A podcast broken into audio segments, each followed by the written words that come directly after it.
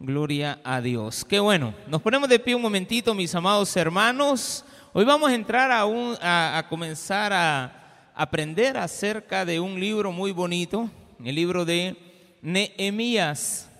Así de que póngase de pie, vamos a ser agradecidos siempre con Dios para leer su palabra. El libro de Nehemías tiene una característica muy importante que nos va a ayudar a todos en la vida y es a lograr muchas cosas que son imposibles muchas veces, pero estas se logran con la oración.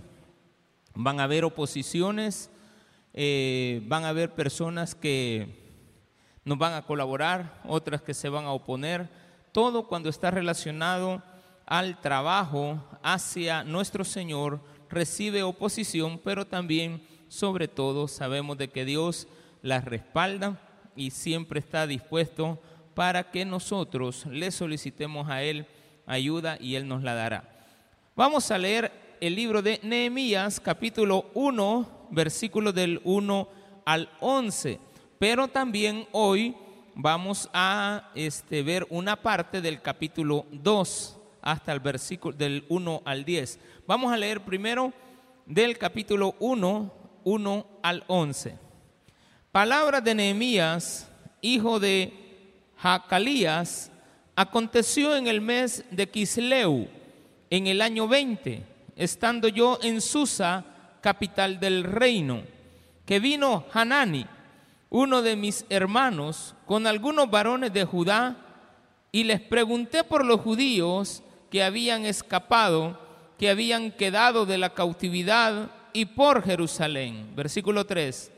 Y me dijeron, el remanente, los que quedaron de la cautividad allí en la provincia están en gran mal y afrenta, y el muro de Jerusalén derribado y sus puertas quemadas a fuego. Cuando oí estas palabras, me senté y lloré e hice duelo por algunos días y ayuné y oré delante del Dios de los cielos y dije, te ruego, oh Jehová, Dios de los cielos, fuerte, grande y temible, que guarda el pacto y la misericordia a los que le aman y guardan sus mandamientos. Esté ahora atento tu oído y abiertos tus ojos para, la, para oír la oración de tu siervo que haga ahora delante de ti día y noche por los hijos de Israel tus siervos, y confieso los pecados de los hijos de Israel que hemos cometido contra ti, si yo y la casa de mi padre hemos pecado. En extremo nos hemos corrompido contra ti, y no hemos guardado los mandamientos, estatutos y preceptos que diste a Moisés tu siervo. Acuérdate ahora de la palabra que diste a Moisés tu siervo, diciendo, si vosotros pecareis, yo os dispersaré por los pueblos. Pero si os volvereis a mí y guardareis mis mandamientos y los pusiereis por obra, aunque vuestra dispersión fuera el, hasta el extremo de los cielos, de allí os recogeré y os traeré al lugar que escogí para hacer habitar allí mi nombre. Ellos, pues, son tus siervos y tu pueblo, los cuales redimiste con tu gran poder y con tu mano poderosa. Te ruego, oh Jehová, esté ahora atento tu oído a la oración de tu siervo y a la oración de tus siervos, quienes desean reverenciar tu nombre. Concede ahora buen éxito a tu siervo y dale gracia delante de aquel varón, porque yo servía de copero al rey. Oremos al Señor. Padre, gracias por la oportunidad que nuevamente nos da de venir delante de ti y ahora, tomando en cuenta esta palabra, sabemos, Señor, que muchas cosas lograremos a pesar de las dificultades. En el nombre de Jesús, amén y amén. Gloria a Dios. Puede tomar su asiento, mi amado hermano y hermana. Bueno, hemos llegado a un libro muy hermoso en el sentido de que nos va a permitir, quizás como en otras ocasiones eh, acostumbrada muy, muy de forma cotidiana, la palabra de Dios nos presenta eh, situaciones en las cuales el pueblo está en pecado y el pueblo tiene que recibir reprimendas y tiene que también pagar las consecuencias debidas a sus malos actos, ahora este libro en medio se nos presenta como un aliciente para poder recuperar las fuerzas y saber identificar que en Dios podemos alcanzarlo todo, que no hay nada imposible para Él, que el éxito de la vida, que a pesar de que el éxito nunca se alcanza en su plenitud porque es algo utópico que está cada vez más lejos de aquellos objetivos que nos ponemos en algún momento determinado, siempre queremos algo más de éxito. Acá el éxito está reflejado en el hecho de que tú alcances un objetivo y que cada uno de ellos cumpla en ti el propósito por el cual eh, se le puede dar la gloria y la honra al Señor. Así es de que esto nos va a llevar a algo muy importante, también identificar que cuando tenemos y hemos alcanzado ese éxito, no solamente vamos a tener que disfrutarlo, sino que también vamos a tener que ser fuertes al momento de oponernos a aquellos o de hacerle frente a aquellos que se oponen a lo que tú, a lo que tú has alcanzado o tendrán alguna envidia o alguna cuestión que no es correcta delante de los ojos de Dios para lo que tú ahora tienes. Así es de que tenemos que tener cuidado con esta situación del éxito. Tenemos que también tener cuidado con las cosas que le pidamos, le pidamos a Dios, con nuestro estilo de vida. Ahora bien, es evidente que Nehemías, a pesar de que está orando en tercera persona y se está incluyendo él también en esa oración como alguien que ha pecado, es evidente, después de que leemos la palabra de Dios y encontramos en la vida de Nehemías que no era un hombre que estaba lejos de cumplir los preceptos, los mandamientos, los estatutos de Dios. Esos tres títulos que acabo de mencionar son muy comunes encontrarlos y los acabamos de estar leyendo. Es muy común encontrar que estos tres títulos hacia la obediencia de Dios basada en los mandamientos, estatutos y leyes, la vamos a encontrar cotidianamente en cada uno de los profetas y también aquellos siervos que oraban al Señor. Nehemías no es un profeta como tal, no es tampoco un sacerdote, sino que es un hombre valiente, es un constructor, es un hombre laborioso, es un servidor, como tú lo deberías de ser. Es un servidor de Dios, es una persona que busca siempre agradar a Dios, pero que en cierta, en cierta época de su vida no estuvo presente en la casa porque había sido parte de la cautividad. Él había sido llevado en este caso a la India. Aquí dice Susa, capital del reino de Persia, para que usted se ubique en el mapa general, cuando lo vaya a ver en el mapa mundi, váyase hasta la India, allá donde están todos aquellos, las vacas sagradas y todas esas cosas. Ahí estaba él ubicado. Él vivía, dice la palabra de Dios, Nehemías, hijo de Jacalías. Aconteció en el mes de Quisleu. ¿Qué es Quisleu para nosotros? nada más y nada menos que este mes, mes de diciembre. Usted lo quiere poner en otro idioma, póngale el mes de diciembre. Eh, eh, exacto, así como lo estoy diciendo, no estoy tratando la manera de hacerlo pegar, no. El mes de Kisleu en este, en este caso corresponde al mes de diciembre de nuestra época. Quiere decir de que en cierta medida es un momento crucial que estamos viviendo hoy de una forma contemporánea. Porque exactamente, a pesar de que no tratamos la manera de buscar que las cosas peguen, casi siempre me he dado cuenta a lo largo de los años que tengo de predicar que Dios siempre va poniendo la palabra a su tiempo sin que nosotros la escojamos. No tenemos por qué estar buscando temas específicos para momentos específicos. Cuando tenemos la oportunidad de tener una congregación y una iglesia, que se le puede predicar toda la palabra de Dios porque así le place a Dios que estemos durante un tiempo en este lugar y le ha, le ha placido que así lo hagamos. Es su estrategia, no es la mía. Casi siempre Dios me ha mostrado que en el momento adecuado donde se necesita la palabra con la tónica que se requiera, Él la manda. Y en este caso, Diciembre es un mes de muchos proyectos. No es enero. Casi siempre es diciembre. El otro año haré tal cosa. para el otro año esto, pero el otro año comienza el primero de enero y termina el otro 31 de diciembre. Los años se pueden alargar. Hay momentos que usted planifica algo para dos, tres meses y se le puede alargar a un año.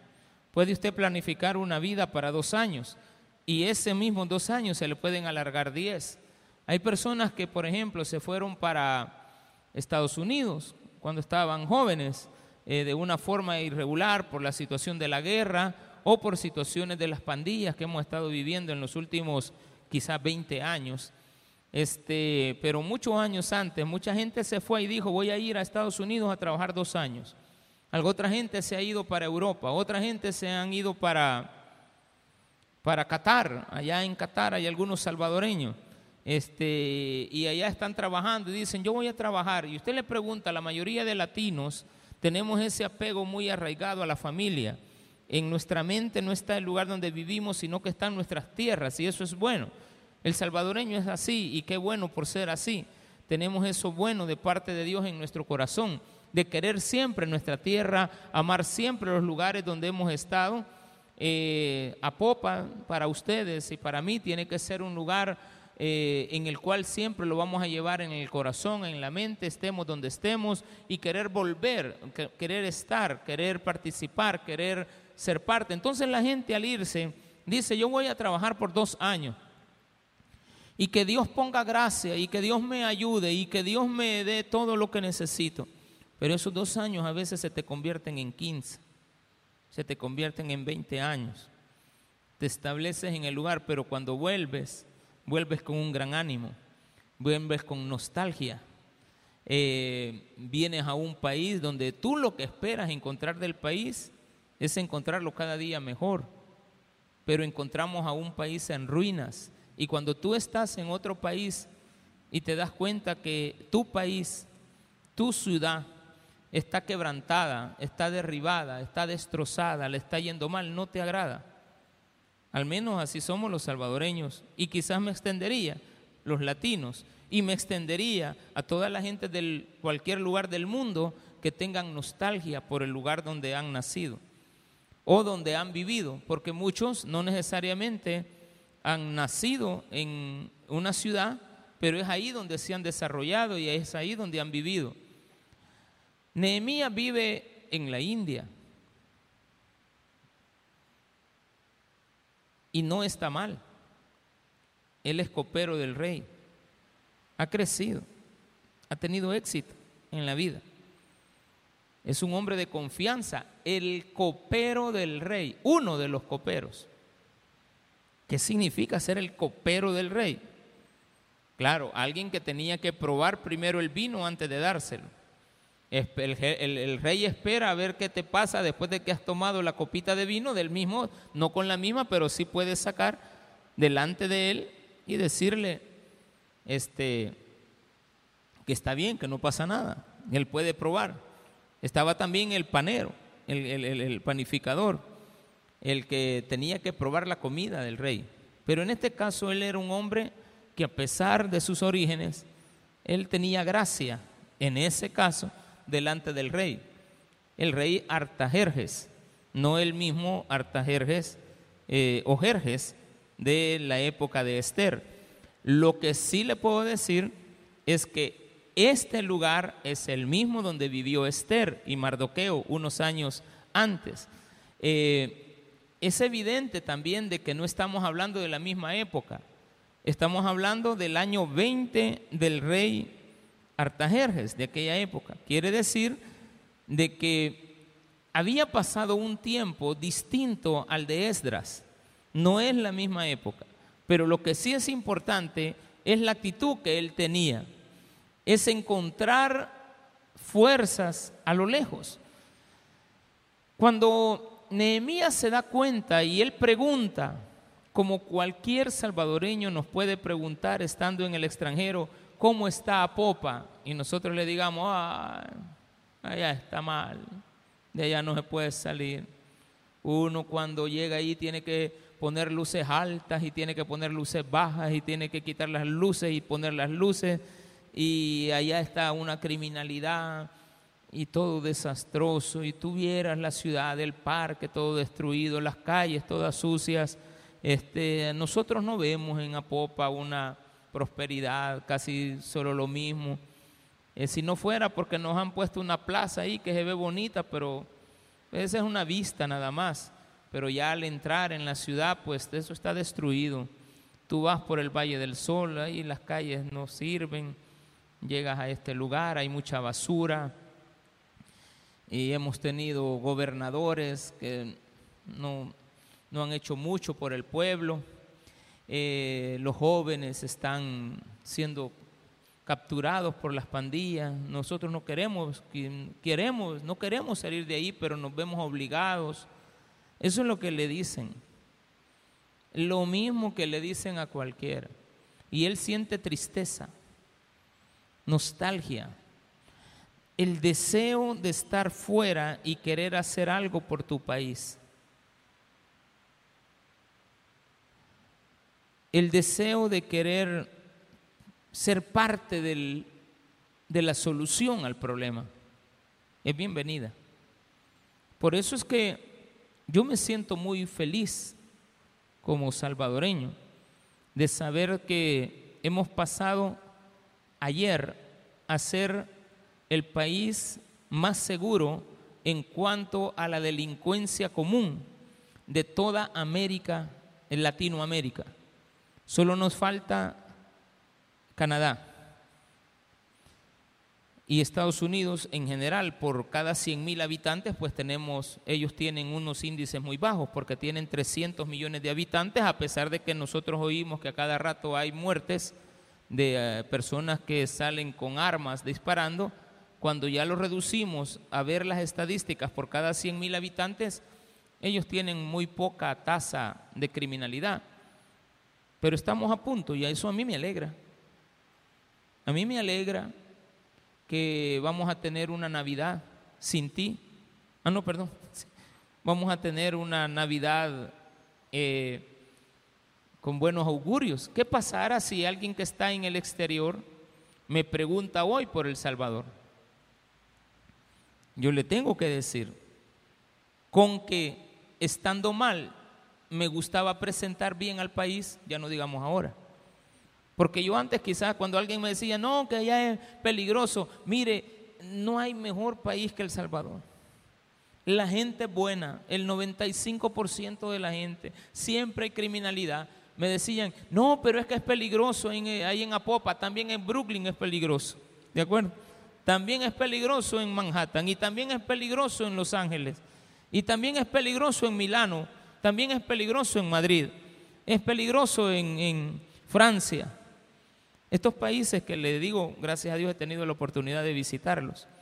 Y hay rótulos en Francia, en los, eh, a cada rato, eh, guarde sus pertenencias, póngase la mochila adelante, no somos responsables se le acercan jóvenes a, hablar con usted y lo están carteriando. Ya, ya están las advertencias.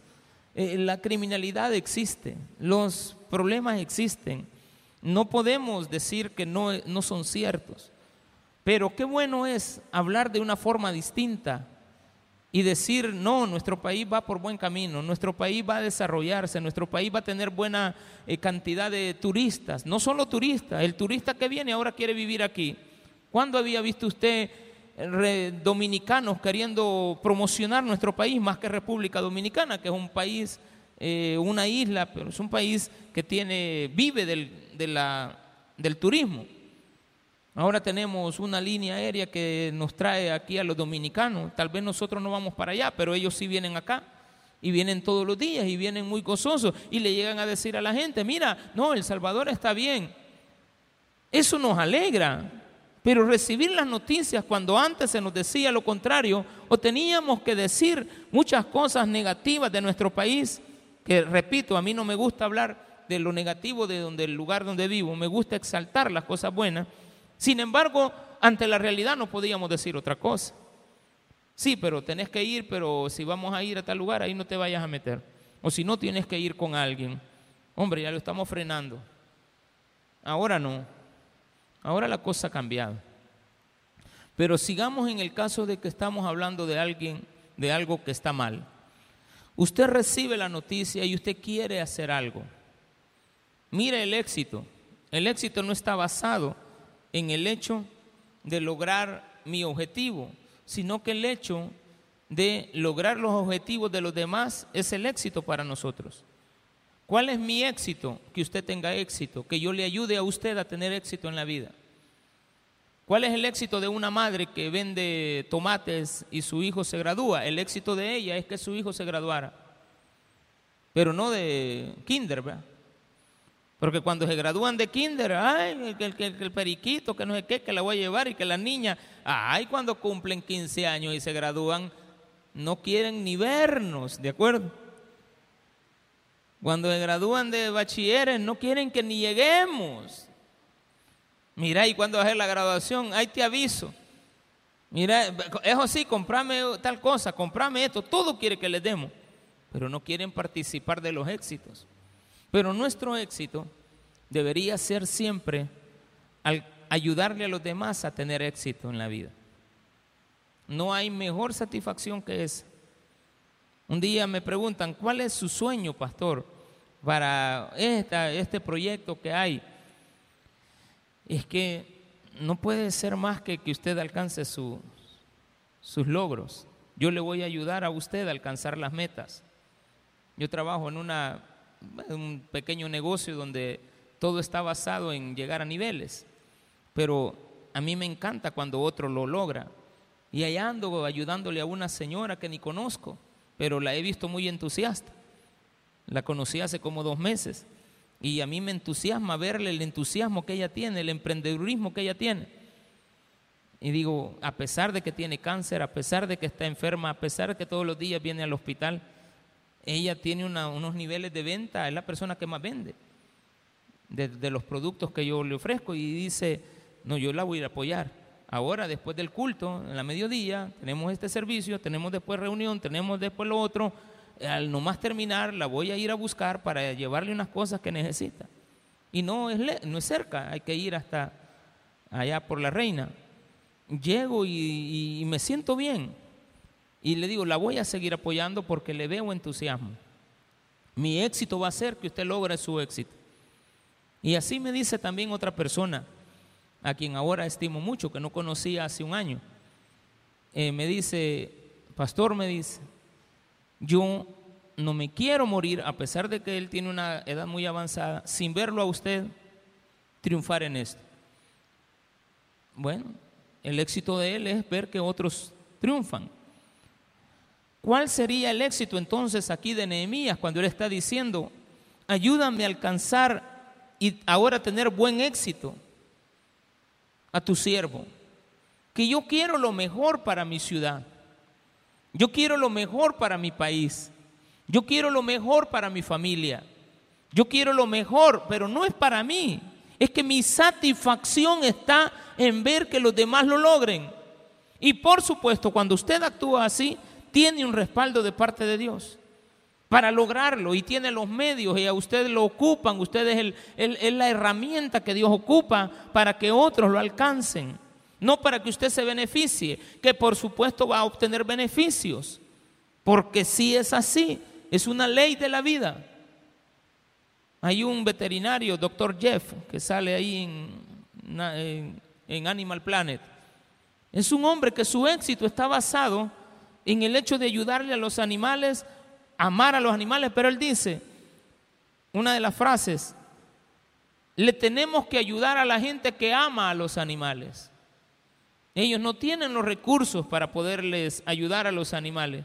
No es que los maltratan, no. Ellos si tienen muchos animales y usted lo ve que todos los animales están sucios, están así, no es porque él los quiera tener así, sino que no tiene los medios para poderlo hacer, pero ellos son su compañía, hay que ayudarle a este tipo de personas. Y cuando usted alcanza a ayudarle a otro, está alcanzando su éxito. Desde el momento que le dijeron a Nehemías, tu pueblo está mal, él se sintió como triste. Se sintió mal. Versículo 3, y me dijeron, pregunté por algunos que habían quedado y me dijeron, el remanente, los que quedaron de la cautividad allí en la provincia, ¿cuál provincia? La de Jerusalén están en gran mal y afrenta, y el muro de Jerusalén derribado y sus puertas quemadas a fuego. Cuando oí estas palabras, me senté a llorar. Y lloré. Es la nostalgia de no poder haber hecho algo. ¿Por qué las cosas se han destruido? A usted le va a dar tristeza saber de que sus hijos fracasan, que no están bien. Yo personalmente tengo una oración, como usted no tiene idea, mañana, tarde y noche por una de mis dos hijas. Por las dos oro, pero ya la otra ya ocupó el lugar. Hubo un tiempo que estuve orando más por una y ya se están mejorando las cosas. Pero en la otra, pues, tengo que orar mucho más. Y le digo, Señor, este, no quiero sufrir. No, no quiero ver esta situación. Pero a ellos no les importa. No, no, no les dan importancia. Pero sí, hay una oración. Cuando yo veo, no me tienen que contar. Yo veo, está mal. Ese no es un buen camino. Ese no es el camino correcto. Eh, y ahora, en la mañana como a las cuatro y media, me puse a pensar si tengo éxito como pastor y se me vino a la mente una frase, que si no gobierno bien mi casa no soy un buen elemento. Entonces dije, soy un mal pastor, porque no gobierno bien mi casa.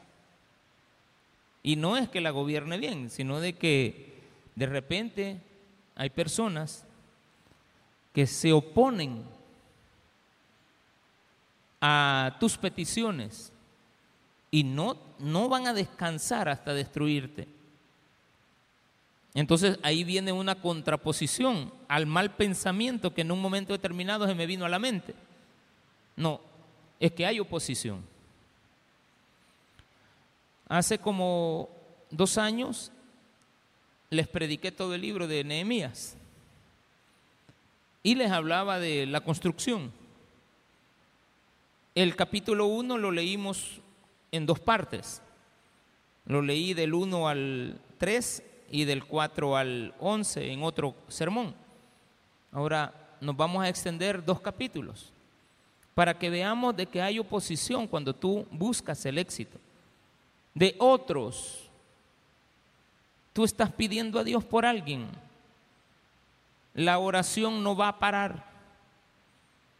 Mañana, tarde y noche. Y también Moro, pastor, ayer hay un joven por el cual estoy orando, no puedo mencionar su petición. Este, pero siempre me manda un mensaje, pastor, no se olvide de estar orando. Y yo siempre le mando a decir, sí, pero no te he visto en la iglesia, ¿de acuerdo? un día de estos vino y me dice, pastor, es que no había podido venir. Recuerde que una vez por semana puedo congregarme. No, no hay problema, pero no pares. Porque a mí no se me olvida que tú quieres que yo ore por ti, pero, pero yo necesito estarte viendo. Porque no me vas a poner una carga y tú no vas a estar haciendo nada. Hay cargas que uno lleva porque la otra persona no quiere. No sabe que uno está orando. Porque, por ejemplo, en el caso de los hijos, ellos en su rebeldía no, no, entienden que uno ora por ellos, pero claro que sí ora, claro que sí está pendiente. Estamos pendientes de la iglesia, estamos pendientes, eh, qué sé yo, yo estoy pendiente, imagine un día de esto soñando con la cerámica y ya había pedido una y me regreso y llego donde el muchacho y mire, ya me trajo la cerámica. No, me dice, no la pida todavía, que acabo de cambiar. ¿Y qué le pasó? Es que anoche no podía dormir pensando en la combinación que tenía que hacer y lo que he escogido no pega. ¿Por qué? Es que ya lo vi y ya, ya, ya estuve viendo la imagen, no me da. Claro, son gustos personales. Quizás tengo ahí un, un, poco de espíritu árabe, ¿va? Y a los árabes les gusta, usted mira los jeques, yo tengo un tío allá en, en Arabia, Abdullah el rey de Arabia, ¿de acuerdo? Es tío mío. Y Abdalá II es un sobrino mío. Mentira. Abdalá II, el rey de Jordania. Yo soy Abdalá I. Entonces el Abdalá II. Este, tienen, eh, les gusta mucho eh, los lujos en cuanto a las cosas.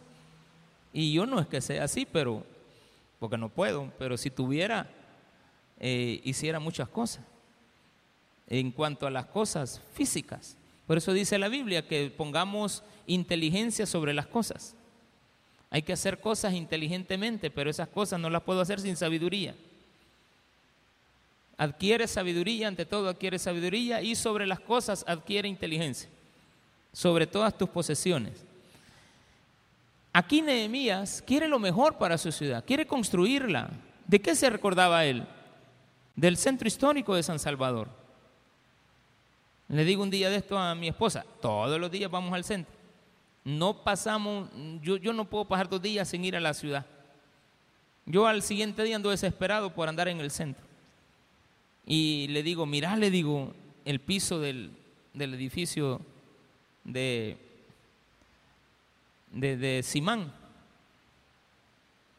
Está rojito, pero mira cómo lo han descascarado, cómo lo tienen dañado. Ojalá, le dije en mi mente, que el alcalde no pierda este piso, sino que recupere estas piezas de mármol y las vuelva a poner como era hace más de, bueno, cuando se hizo ese edificio, hace 54 años, pero yo tengo de visitarlo, me recuerdo desde que tenía siete, que empecé a pasar por ahí, por esas calles, y vi la de enfrente donde estaba Kismet, y vi que habían unas rueditas de, de cemento y alrededor hay unas decoraciones azules de, de mármol también, mármol pintado de azul o colorado.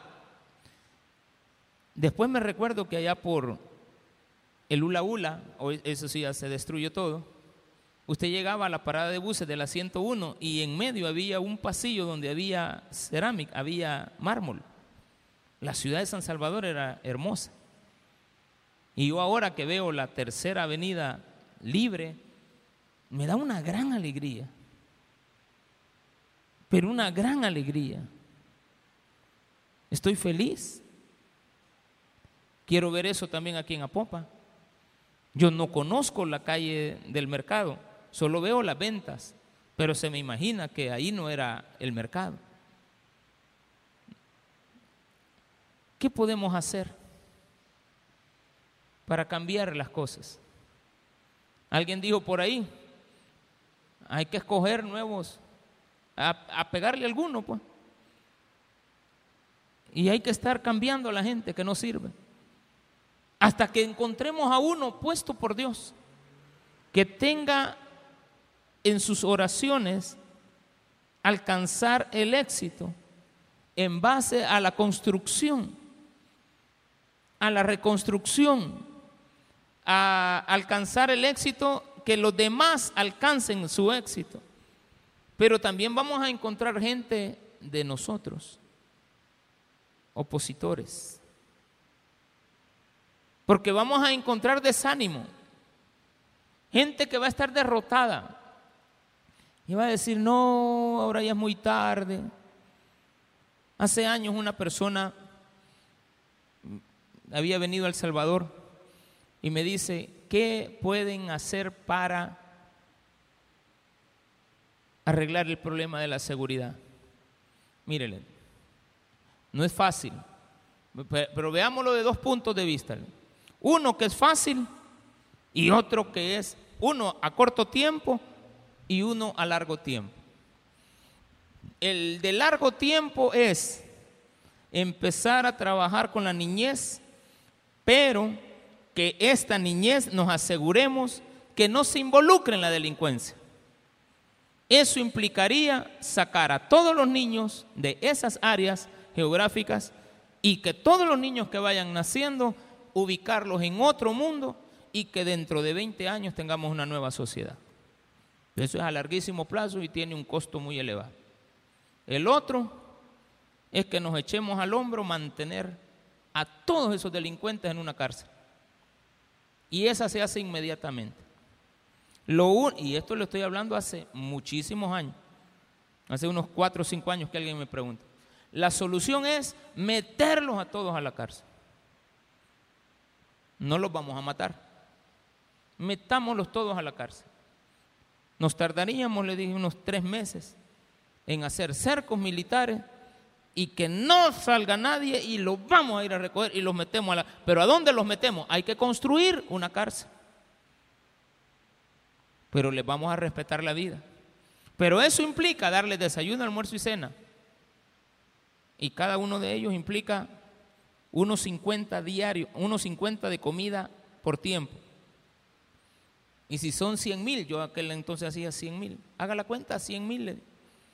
100 mil por 450 diario de comida, sin tomar en cuenta la construcción de los edificios, sin tomar en cuenta el pago de la policía, sin tomar en cuenta el pago de los, de los vigilantes, sin tomar en cuenta todo el sistema. ¿Cuánto nos costaría? Póngale 5, 10 dólares por persona.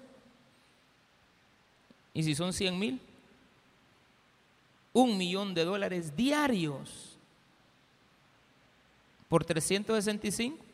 365 millones de dólares al año. Ahora agréguele todo el aparato de seguridad que tiene que existir. Necesitamos casi 3 millones de dólares al día para poder solventar ese problema, respetándole la vida. Es una gran responsabilidad. ¿Hay oposición? Siempre va a haber. ¿Y esa era la solución? Así era. ¿Había otra forma? No, no hay otra forma.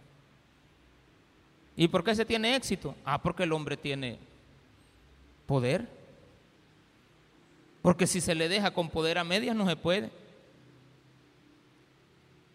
Yo necesito la ayuda de el rey que Dios ha puesto. Dijo Nehemías, esto no lo puedo lograr. Si no tengo esta palabra que usted muchas veces ocupa, quiero tener gracia delante de los demás. Por eso el nombre del título de la prédica de ahora es. ¿Cómo lo logro? Necesito tener gracia delante de alguien poderoso. No estamos hablando delante del pastor, usted está muy equivocado. Muy equivocado. Mucha gente a veces buscan ayuda en los líderes religiosos son falsos. Es falsedad es. El líder religioso no, no, no tiene ese poder. Es un poder que Dios da a hombres de poder. Que es donde usted necesita. Oiga lo que estoy diciendo. Dios tiene gente importante que no necesariamente creen en Él, pero son las personas que en un momento determinado Dios ingresa a la mente de ellos, las trastorna y hace que tengamos gracia delante de ellos. Pero yo no le voy a pedir tener gracia por caerle bien. No, es que yo quiero tener gracia delante del pastor, delante de eh, mi tía, delante de mi tío que viene de los United States. No, yo quiero tener gracia delante del maestro para que me pase las notas, para que cuando yo me equivoque no me, no me, no me ponga una mala nota, que me aplace el grado. No, no es ese el tipo de gracia. La gracia que le estamos pidiendo es para que nos facilite las cosas y el camino. Yo necesito tener esa puerta abierta, Señor. Yo necesito que este hombre empiece, dice, cuando oí estas palabras me senté y lloré e hice duelo por algunos días. Ayuné y oré delante del Dios de los cielos y dije, te ruego, oh Jehová, Dios de los cielos, fuerte, grande y temible, que guarde el pacto y la misericordia a los que le aman y guardan sus mandamientos.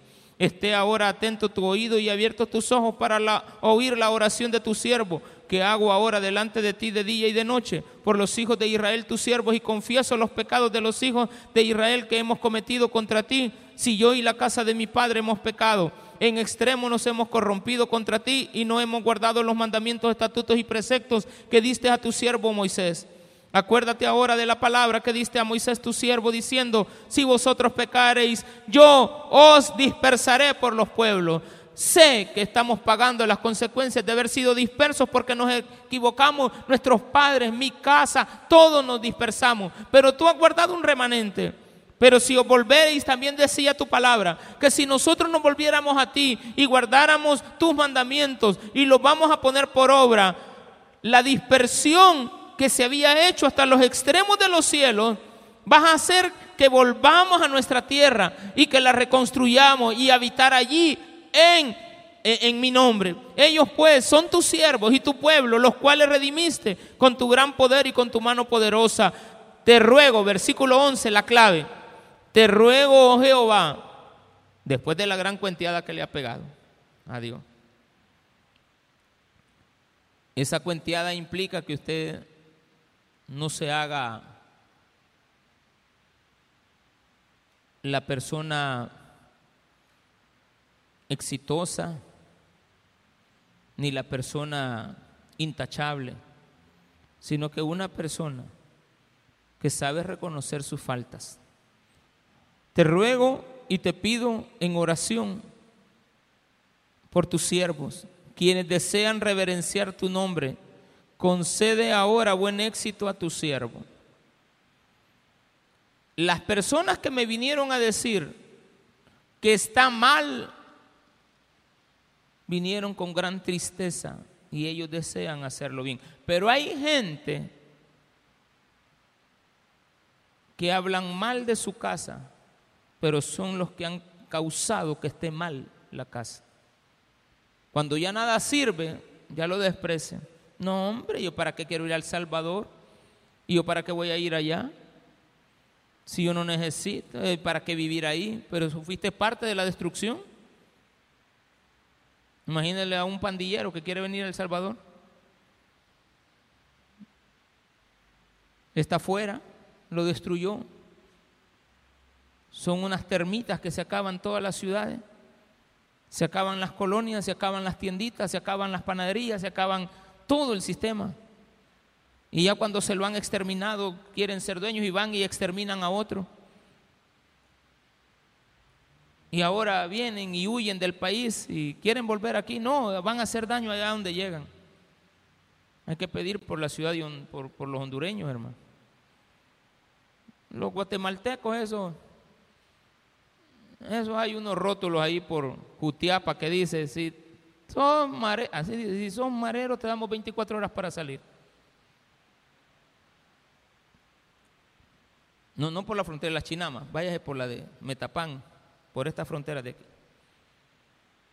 Y ahí dice, ahí dice, ahí está, mire pastor. Está bien. Te damos 24 horas. Yo le pregunto a unos habitantes de ahí, y mire, y aquí no hay, ay Dios. Ahí apareció uno, ya está. Capturado. No, no, no, no. Aquí no capturan a nadie. Aquí de un solo. váyase al lado sur, ahí está lleno y está arruinado todo eso. Vaya a la zona 18, la 24 de, de Guatemala, es, peor que las campaneras. Pero había solución. ¿Nos alegra que esté así el país? Claro digo yo. Pero hay algunos que no. Hay algunos que no. Y claro, hay algunos que están por inocentes. Hay algunas personas que están sufriendo. ¿Usted cree que cuando se fueron cautivos, al revés, cuando Israel se portó mal, se llevaron cautivo a toda la gente? Ahí iban presos los niños. Iban presos los jóvenes, que no tenían ningún, ninguna vela en ese entierro. Se los llevaron cautivos. Nehemías era uno. Daniel era otro. Esdras era otro.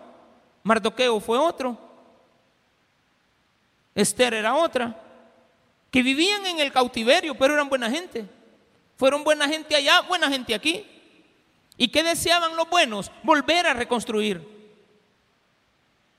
Volver a hacer. El malo es aquel que no le importa cómo quedó allá atrás. Pero el éxito tiene que estar basado en eso. Bendito Dios por todos los salvadoreños que viven en el exterior, que le ayudan a su país. Porque hay algunos que no le ayudan, pero ni a sus hijos, ni a sus nanas, ni a sus tatas, ni a nadie le ayudan. Ellos se han ido a ser borrachos a otros países. Son los delincuentes que quieren mandarnos. Porque eran delincuentes aquí. Y van a seguir siendo delincuentes allá. Algunos cambian. Pero bien contaditos con las manos. Bien contados. Hay algunos que yo conozco. Son mis amigos. Buena comunicación. Y yo sé que aquí no vivían tan bien, que eran, vivían en cuestiones de drogas, de alcoholismo, y allá dejaron todo eso. Y ahora son buenas personas. Y quieren venir, y quieren conocer, y quieren ver cómo está. Qué bueno. Te ruego, oh Jehová, esté ahora atento tu oído a la oración de tu siervo y a la oración de tus siervos o sea, había gente orando con él. Oremos por nuestro país. Sean reverenciar tu nombre. Concede ahora buen éxito a tu siervo. Y dale gracia delante de aquel varón. ¿Cuál varón? El rey de Asiria. En ese caso era el, el rey de Siria. En este caso era el rey Artajerjes, de Persia, perdón. Pero la capital estaba en la India. Pero el reino venía de allá, de, de Teherán, de allá de Irán, Golfo Pérsico, Dubái, Qatar. Era el rey de todo eso usted. O sea, para que usted tenga una idea, que este árabe era rico. Era, era el rey de 127 países. Está en el mes de diciembre. Le está pidiendo éxito para el próximo año y para los años que vienen. De aquí hasta que nos muramos, Señor. No queremos vivir mal. No, no, no, no, queremos vivir bien. Señor, ayúdanos. Concédenos esta petición. Yo quiero algo para mi país. Yo con muchísimo respeto. Yo sé que, que algún día Dios va a cambiar las cosas. Pero siempre ando pensando, yo sé, digo, Señor, si es tu voluntad, permíteme ayudarle a la iglesia. Desde otro lugar, desde otra forma. Y estoy hablando de esta iglesia. Señor, haz las cosas según tu corazón, no como el mío. Lo que yo deseo no, lo, que tú desees. Pero hay mucho que hacer, hay mucho que trabajar. Eh, eh, hay una ciudad que lo espera. Nosotros tenemos que ser referente. Usted ni se cuenta de edad, pero a las cinco y media, todos los días hay una excursión de aquí. Cinco y media de la mañana la, hora de las excursiones. A mí se me hace que cuando recogen allá todos los tickets, va, le han de poner a la referencia, punto de reunión, salida del bus, para la Costa del Sol, para donde usted quiera, para al Puerto de la Libertad, a las ruedas. Punto de reunión, Taber de Apopa. Fíjese que para otros, ¿dónde quedaba el Taber? ¿Sabe dónde quedaba el Taber como referencia para algunos? Para algunos buenos, ahí por la Gladys, y para otros, ahí por la Moradita. Ah, ah esa conozco. Ahora no, la moradita queda ahí por el taber. ¿Me entendió? Pues sí, pero si no la tuviéramos identificada, si estuviera toda destruida, un día, todos los, todas las semanas, estas son cosas que usted no se da cuenta, pero todas las semanas le prestamos este templo al Ministerio de Salud doctores, especialistas, enfermeras, que vengan aquí a dar sus capacitaciones. Y ocupan todas estas sillas y le dan vueltas para el otro lado y nos toca que venir muy temprano a hacer eso. Y yo le pido ayuda a algunos y algunos vienen, otros no vienen. Pero los que vienen saben que rapidito lo hacemos. Ya tenemos práctica. Y ellos ocupan aquellas pantallas, no les permitimos comer aquí, tienen que comer en la cafetería, ocupan los baños, todo lo que necesita. Me dice un día un, un hermano, pastor me dice, hay una doctora que entró ahí y dice que qué bonita es la iglesia, dice. Dice la señora, yo nunca había entrado ahí, pero qué bonito tienen. Es bien diferente. Yo y dijo la señora, yo creí que era un gallinero, dijo. Porque solo por fuera la vinaba. Yo creí que era un gallinero, dijo. Pero ahora que entró, dice diferente.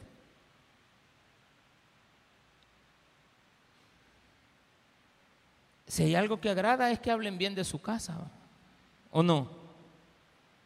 Entonces usted procure que todas las cosas que usted haga sean bien hechas, siempre y cuando sean para Dios. ¿Y quién se lleva ahí la gloria y la honra? Nuestro Señor. Y ya cuando a usted le dicen, usted dice por ahí, no, yo me congrego en el taber, si la gente ya vino, dice, bueno, no, no, no, ahí se ven los diezmos, ah, pónganlos pues, porque yo no los veo, yo, no veo que los pongan, hermano. Eh, está clara la, la, moción que estoy haciendo. Ahí se ven los diezmos. Ah, ¿Cómo que los ponen? Son bien poquitos los que diezman. La mayoría ofrenda y está bien, es lo mismo. A la larga es la misma, es el mismo guacal, hermano. Es lo mismo, no hay problema. Pero digo yo, Señor, que sea tu mano la que construya porque Nehemías lo que quería era construir. Porque le habían dicho que el templo estaba destruido, que las puertas estaban quemadas, que la gente estaba mal. Mírale, la gran cautividad viven en gran mal, ellos no están bien. Y viene él y dice, yo vivo fuera, trabajo con este rey, le voy a pedir permiso. Y dice acá, sucedió en el mes de Nisan, enero, febrero, marzo, Nisamba, abril, mes de abril. En el año 20 del rey Artajerjes, que estando yo, estando ya el vino delante de mí, o sea, tenía que probarlo. Tomé el vino y lo serví al rey. Y como yo no había estado antes triste en su presencia, me dijo el rey, ¿Por qué está triste tu rostro? No estás enfermo. Espéreme, espéreme, usted ni cuenta se ha dado lo que está pasando aquí. Si el vino estaba delante de él y él probó del vino y su rostro no estaba bien, ¿qué implicaba? ¿Qué dijo el rey? Hmm que tomaste. Ahora el vino. Y ya, el rey sentía que pegaba el último sopapa eh, el hombre ahí. Y le dice el rey, mire la petición que le había hecho, pon gracia delante de mí en ese hombre, para que ese hombre me vea bien a mí. Porque si estaba enfermo, había una ley la ley era que el copero enfermo tenía que morir. Porque si el copero está enfermándose, el rey dice, algo te han metido ahí en la bebida. A vos te han metido dormilona en ese volado. Una vez me dieron a mí dormilona. dos días amanecí, dos días estuve en una cuneta allá por, en la Rubén Darío. Un día, toda la noche. Toda la noche. Llegué al siguiente día a la casa, no sé ni cómo. Solo sé que abrí los ojos, estaba el sol y amanecí en la casa. Mi esposa algo me trató con cariño, ¿ah? Todo, todo chuco. Me habían dado dormiluna en, en una bebida. Tremendo eso, hermano. Pero no me pasó nada. Estoy, estoy, estoy, estoy bien, gracias. No, no, estoy, estoy. No vaya a ser. ¿Qué le pasó, pastor? A ver, hermano, me robaron todo. Porque me quedé sin nada. Todo lo que andaba, chico, ni el pito. Allá como en los cuatro días vine a reaccionar donde andaba. En el trabajo estaban preocupados que qué me había pasado. Yo era el jefe, hermano. Y, el jefe, y hasta que me tocó que decir la verdad. Yo, yo no ando con un rodeo. ¿Y por qué no viniste? No, hombre, y me dieron dormir. y, allá andaban fregándome, pero a mí me vale que me freguen. Aprendí lo que me pasó, por bruto. El rey le dice, si estás enfermo, te está haciendo daño el vino. Por lo tanto, tienes que morir. Pero tú no estás enfermo. Ahí está la gracia. Porque Nehemías sabía que al presentarse delante del rey, él toda la vida se había mostrado feliz, alegre, rebosante, lleno de vida, con entusiasmo. Y el rey decía, no hombre, el vino que me está dando Nehemías es bueno porque este Nehemías nunca se, se enferma. Pero hoy anda enfermo. Entonces él le había pedido a Dios, cuando el rey me vea triste y denote que yo estoy triste, que no me mate, que no crea que es por el vino, sino que haga otra pregunta, ahí es respuesta de parte de Dios. Señor, yo quiero una señal, la señal tiene que ser que el rey me haga otra pregunta. Entonces le dice, no es que estás enfermo, esto es quebranto de corazón. Entonces temí en gran manera y dije, Dios es el que está obrando. Y dije al rey, gracias Señor por haber puesto gracia en este hombre delante de mí. Para siempre vive el rey. Como no, cómo no estará triste mi rostro cuando la ciudad, casa de los sepulcros de mis padres, está desierta y sus puertas consumidas por el fuego. Me dijo el rey, ¿Y qué quieres? ¿Qué cosa pides? Entonces oré al Dios de los cielos en el momento. Esta no es oración de que ya vengo, permítame, me voy a hincar. No, oró en el momento. Señor, ¿qué hago? Y dije al rey, si le parece al rey y a tu siervo, ha hallado gracia delante de ti, envíame a Judá, a la ciudad de los sepulcros de mi padre, y la reedificaré. Entonces él le dijo, y la reina estaba sentada junto a él. Esta no era la reina Basti, era otra reina. ¿Cuánto durará tu viaje? ¿Y cuándo volverás? ¿Cuánto te vas a tardar? ¿Qué, necesitas? ¿Necesitas un permiso? Yo te lo doy. ¿Cuántos meses querés de, de permiso con goce de sueldo? No, no sé. ¿Qué, pensión querés? Unos 10 mil pesos de pensión mensual. Pues, pues, pues, pues si usted las puede con los diputados, usted le dan 10 mil dólares de pensión. ¿Qué necesitas? ¿Cuánto tiempo querés? Después que yo le señalé el tiempo, no sé cuánto le pidió, además dije al rey, si le place al rey, otra petición. Señor, pone gracia. No es que usted salió de aprovechado, es que ya estaba planificada la gracia. Él había dado cuenta que Dios le había puesto gracia. Le dijo, dame cartas para los gobernadores del otro lado del río, para que, o sea, estamos hablando del río Éufrates, para que me fran y el río, este, perdón, Jordán. Él está en el Éufrates y le dice al otro lado del río, pero refiere al Jordán que franqueen para que me franqueen el paso hasta que llegue a Judá, que no me estén cobrando impuestos, que me den entrada libre, que la aduana esté, que yo vaya con una carta donde diga, pase, usted es una comitiva, usted viene con, deme una, un pasaporte diplomático. Eso le pide. Yo quiero un pasaporte diplomático. No, que yo para qué lo voy a usar. Yo quiero, yo necesito un pasaporte diplomático. ¿Y qué más necesitas? Que toda la mercadería que lleve me la dejen pasar. ¿Por qué? Porque va para Judá. No, la, no, la, no me voy a aprovechar de eso. Hay gente que le dan las herramientas, pero se hacen ricos ellos. Y no es para la obra de Dios. Además dije al rey, si le place, que me den y franqueen al otro lado. Y también que me des carta para Asaf, guarda del bosque del rey, porque necesito que me dé donde vivir en el camino.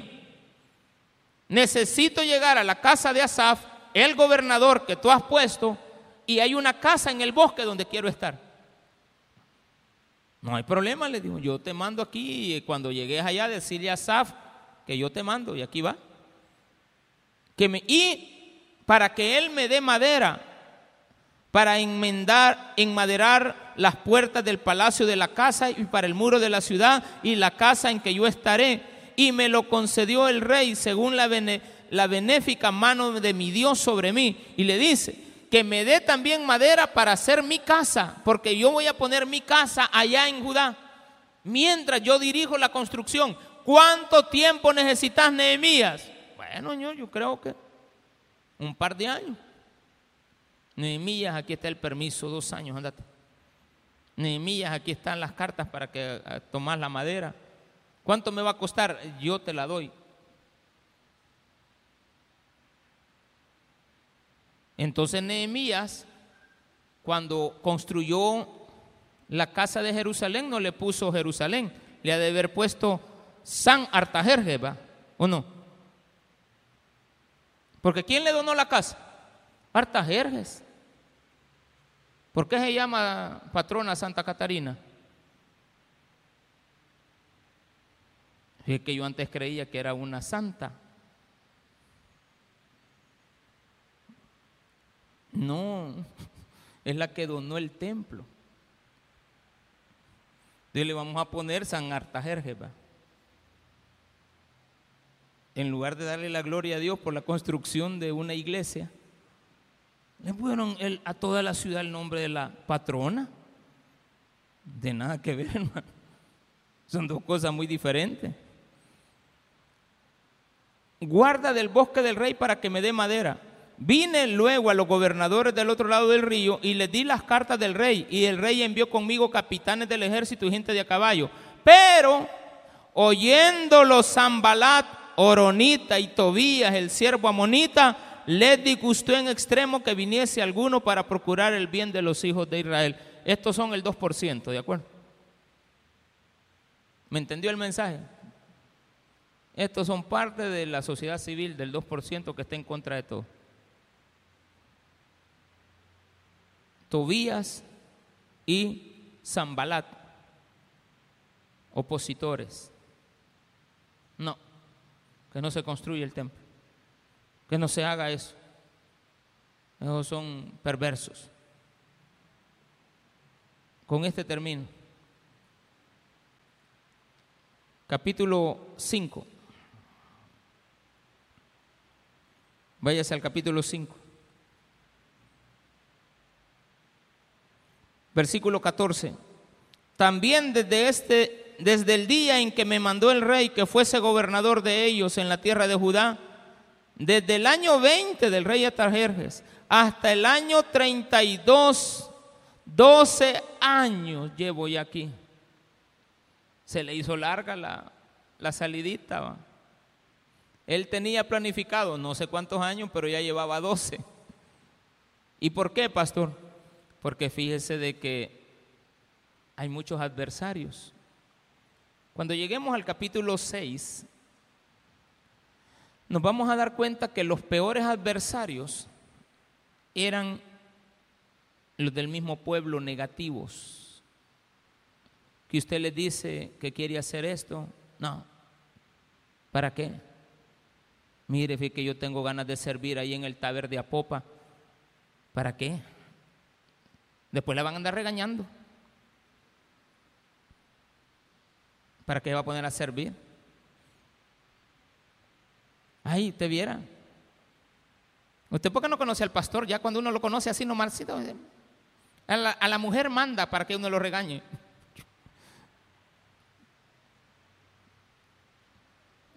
A la mujer manda. o ya identificaron quién es el que está detrás. Al menos. Antes decían la mujer y venían donde mí y que le dijo ella esto. Ah, pues yo le había dicho que le dijera eso. Pues la, la líder, Y si no, también el líder de escuela bíblica. Es que el líder de escuela bíblica. Pues si yo lo he puesto ahí. Para que haga algo y cuando no hace bien las cosas, pues le llamo la atención a él. Mire, ¿y usted por qué está ahí en los baños? Que tienes que hacer bien las cosas. Mucha gente, la oposición solo eran dos de afuera, pero de adentro, del grupo selecto, no, hombre, hermano. Había un descontrol en esto que no se tiene ni la menor idea. Dice el versículo 9 para terminar. 6, 9 porque todos ellos nos amedrentaban diciendo, se debilitarán las manos de ellos en la obra y no será terminada. Ahora pues, oh Dios, fortalece tú mis manos. ¿Y quiénes decían esto? Los del pueblo, los que la habían destruido, los pecadores, los que no quieren nada con Dios. Démele un fuerte aplauso a nuestro Señor.